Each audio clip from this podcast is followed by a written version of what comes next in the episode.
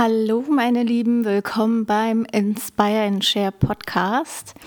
Und ja, seit langem mal wieder eine neue Folge. Und zwar ähm, bin ich auf so eine neue Kreativitätstechnik gestoßen und fand die total cool und dachte direkt, dass ich daraus ähm, mal die nächste Folge mache, weil ich glaube, dass diese Technik ähm, ja, einem ganz gut helfen kann, so mal ein bisschen tiefer in seine Glaubenssätze zu tauchen und zu sehen, ähm, ja, wo so die Wurzel einiger Probleme ist. Und diese Kreativitätstechnik ja, hilft dir einfach so ein bisschen für mehr Klarheit und ja, damit lernst du dich auch selbst ein bisschen besser kennen und lernst deine Glaubenssätze, deine wahren Glaubenssätze besser kennen. Und wenn du sie einmal kennst, kannst du sie natürlich auch verändern. Und da will ich erstmal eine Frage vorwegstellen, die du dich mal fragen kannst. Und zwar, stehst du dir manchmal selbst im Weg? Oder kommst nicht so recht an die Ursache einer aktuellen Herausforderung heran und drehst dich irgendwie im Kreis. Ähm, denk mal ein bisschen drüber nach, ob dir Situationen einfallen, wo du dir denkst, so, ach ja, da stand ich mir echt irgendwie selbst im Weg und da hatte ich den und den Gedanken und dann kam ich nicht weiter. Und wenn du jetzt gerade so still mitnickst, ähm, sei dir sicher, dass äh, ja, bestimmt viele Leute ähm, in so Situationen stecken und dass solche Situationen sich oft auch wiederholen. Und ähm, häufig ist es so, dass unsere Glaubenssätze daran schuld sind, in Anführungsstrichen, dass wir manchmal in Situationen nicht weiterkommen, den Mut verlieren, uns schlecht fühlen, ähm, uns irgendwie auch, ja, manchmal auch wertlos oder nicht gut genug fühlen. Und das hat alles mit unseren Glaubenssätzen zu tun. Und die tragen wir alle in uns. Manche haben Glaubenssätze, die sind ähm, eher positiv. Und manche haben auch äh, Glaubenssätze, die sind sehr, sehr, sehr negativ. Und ja, das führt natürlich auch dazu, dass insgesamt du vermutlich dann mit deinem Leben auch unzufriedener bist, wenn du permanent negativ von dir selber denkst. Und diese negativen Glaubenssätze bremsen uns dann aus und das bedeutet dann quasi, man steht sich selbst im Weg. Also deine Glaubenssätze stehen dir quasi im Weg. Und das ist dann auch vollkommen egal, ob das jetzt bewusst ist und du dir denkst, oh, jetzt schon wieder, ne? Ich weiß, es liegt an mir, dann ist es dir bewusst. Manchmal ähm, ist es aber auch komplett unbewusst und du weißt eigentlich überhaupt nicht, warum es jetzt so ist. Und genau zu diesem Warum kommen wir jetzt auch.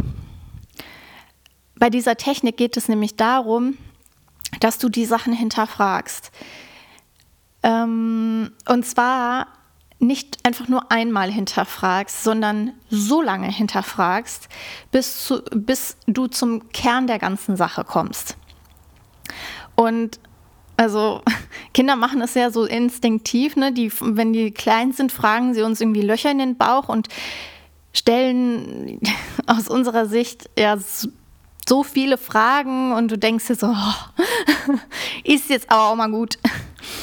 Und als Erwachsene stellen wir uns vielleicht auch gerne Fragen, geben uns dann aber meist mit der ersten Antwort zufrieden. Wohingegen dann vielleicht Kinder dann noch weiter fragen und fragen und fragen und dann wird das, sage ich jetzt mal, nerviger. Und so der Erwachsene macht das eher selten. Ähm, weil es dann eventuell in Diskussionen ausartet ne? und der eine oder andere sich vielleicht so denkt, ach komm, dann lassen wir es einfach sein. Genau. Und das ist aber, aber eigentlich äh, ja, schade, denn gerade die tiefer liegenden Ebenen einer Antwort sind dann eben viel aufschlussreicher, als wenn du nur einmal nachfragst und dich einfach zufrieden gibst, obwohl du es vielleicht gar nicht richtig verstanden hast. Und dieses tiefere Nachfragen bringt uns dann auch näher an uns selbst und an eine Lösung heran. Es geht ja dabei jetzt die, bei dieser Technik darum, dass du dir selber die Fragen stellst und die Antwort in dir suchst. Und ich bin ein Fan davon, dass man eben nicht nur die Symptome behebt, sondern vor allem den Ursachen auf den Grund geht.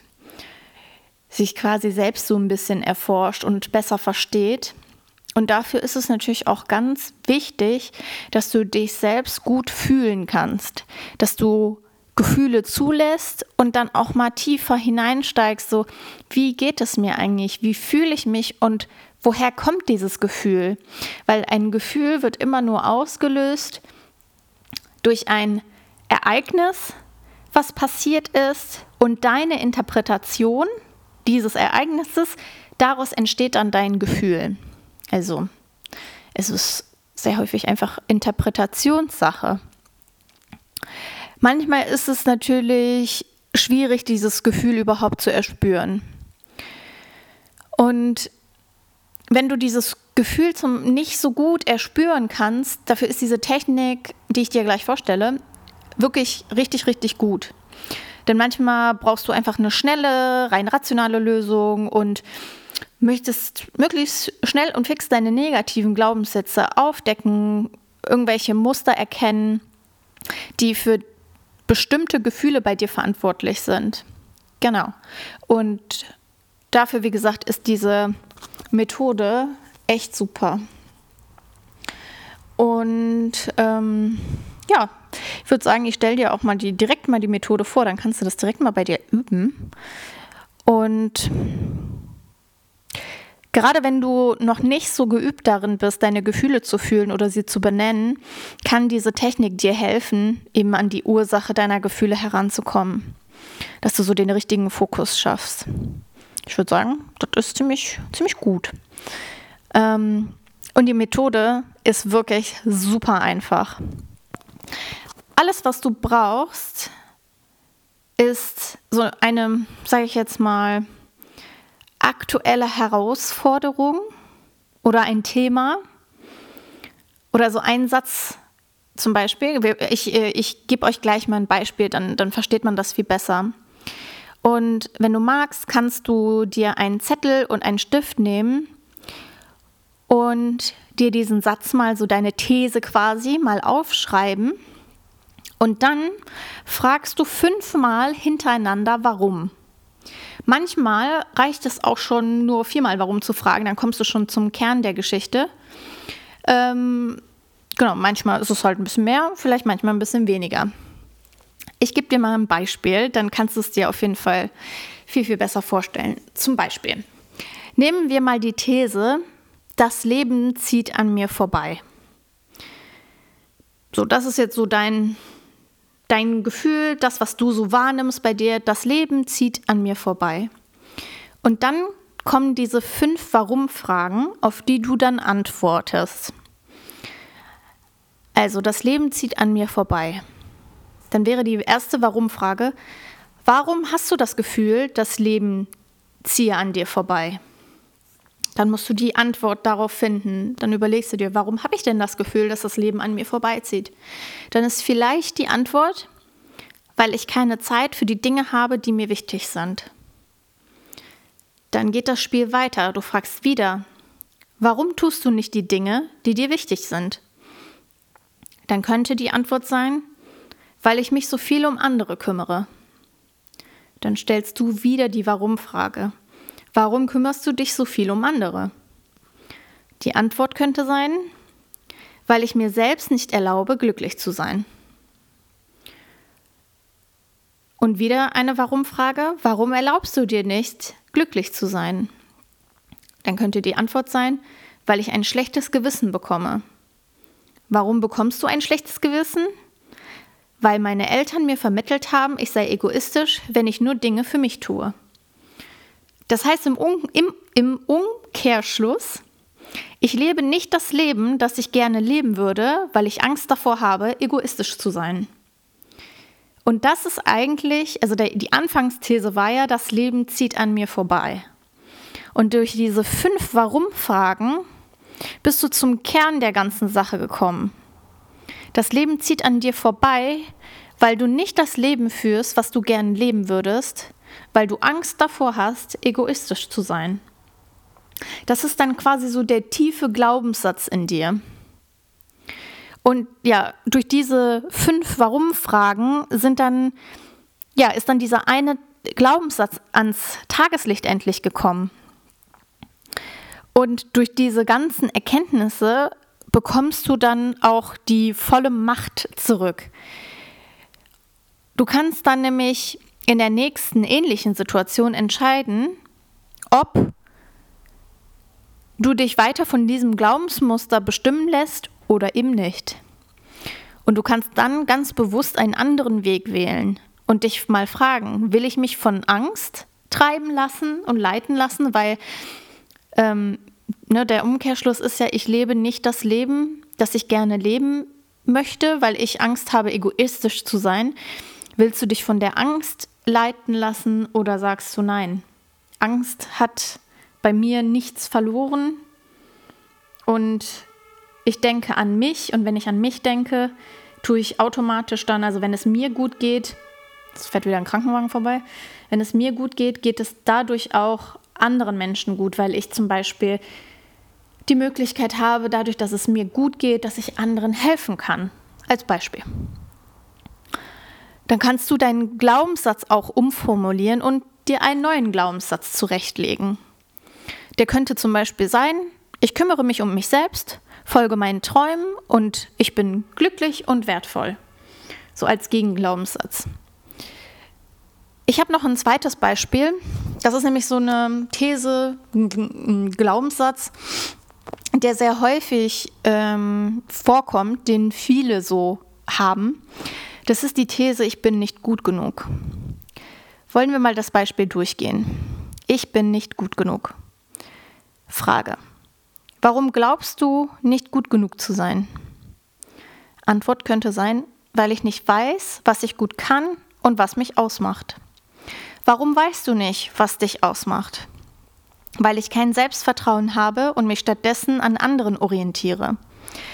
Warum vertraust du dir nicht selbst und orientierst dich an anderen? Weil ich nie gelernt habe, wie das geht und Angst davor habe, etwas falsch zu machen. Warum hast du Angst davor, Fehler zu machen?